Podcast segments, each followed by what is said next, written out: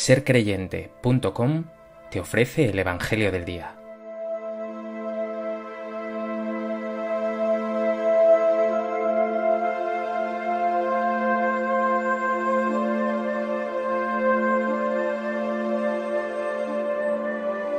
Del Evangelio de Juan.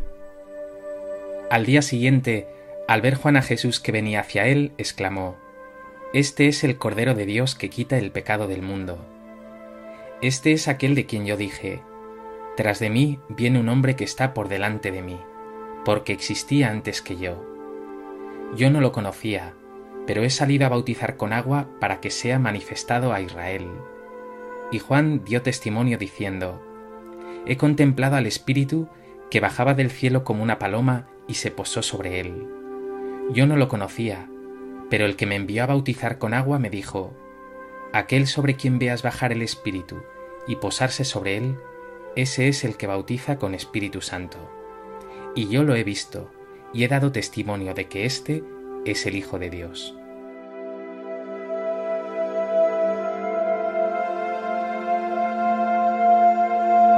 El Evangelio de hoy nos presenta, por medio del testimonio de Juan Bautista, la identidad de Jesús. Él es el Cordero de Dios que quita el pecado del mundo. Añade además, este es el Hijo de Dios.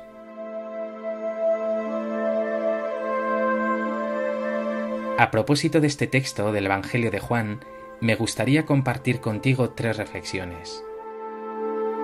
En primer lugar, quiero centrarme en la expresión Cordero de Dios. ¿Por qué Juan Bautista, como recoge este Evangelio de Juan, habla de Jesús como el Cordero de Dios? Conviene explicar que el sistema sacrificial era vital en el Antiguo Testamento. Un sacrificio, algo que en el Templo de Jerusalén se realizaba todo el tiempo, consistía en la ofrenda de un animal a Dios, un sacrificio por el cual se alcanzaba la reconciliación con Él. Es una especie de yo doy algo a Dios para conseguir su favor. En la Pascua judía, con la matanza de un cordero, se recordaba también la liberación del pueblo de Israel de la esclavitud de Egipto. Y como nos dice el libro del Éxodo, aplicar la sangre del cordero en las jambas de las puertas era un signo de salvación. El profeta Isaías, por otro lado, habla también de un varón de dolores que como cordero es llevado al matadero. Por eso, cuando los judio-cristianos oían hablar de Jesús como Cordero de Dios, entendían inmediatamente que Jesús es el Mesías anunciado por los profetas y que por su muerte y resurrección nos ha conseguido la reconciliación con Dios, el favor de Dios, la salvación. Hoy, salvando esta distancia infinita respecto de Jesús, puedes preguntarte, ¿tu vida también es una vida entregada para el bien de los otros?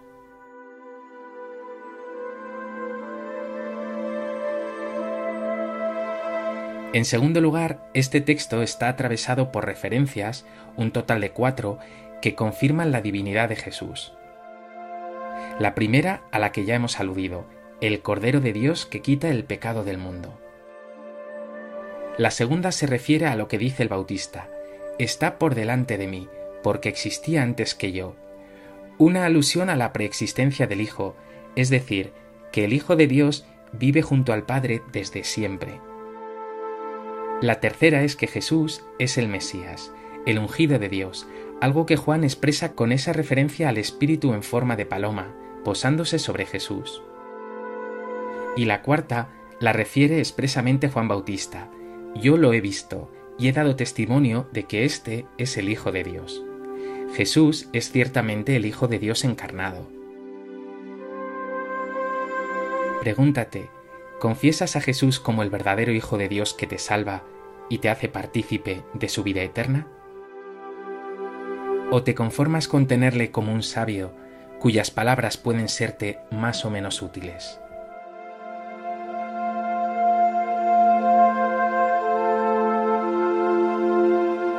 En tercer lugar, que en Cristo se te dé la salvación significa que has sido reconciliado con Dios. Tus pecados han sido perdonados, se ha restaurado tu relación con Dios, cuentas con su amor infinito y eterno, vas a vivir para siempre con Él. ¿Llevas una vida de reconciliado o sigues viviendo, por el contrario, una vida vieja, oscura, en medio de inquietudes, dudas, recelos y desesperanza?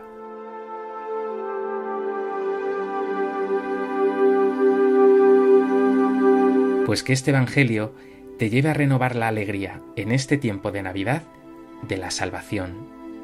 Ese niño que se nos ha dado viene a traer luz a tu vida, ternura, reconciliación, justicia, paz.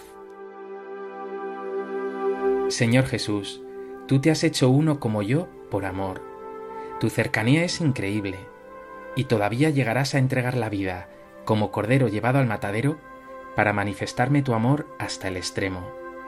Que me deje transformar por ese amor tan increíble, y que viva siempre una vida de salvado, lleno de alegría y generosidad.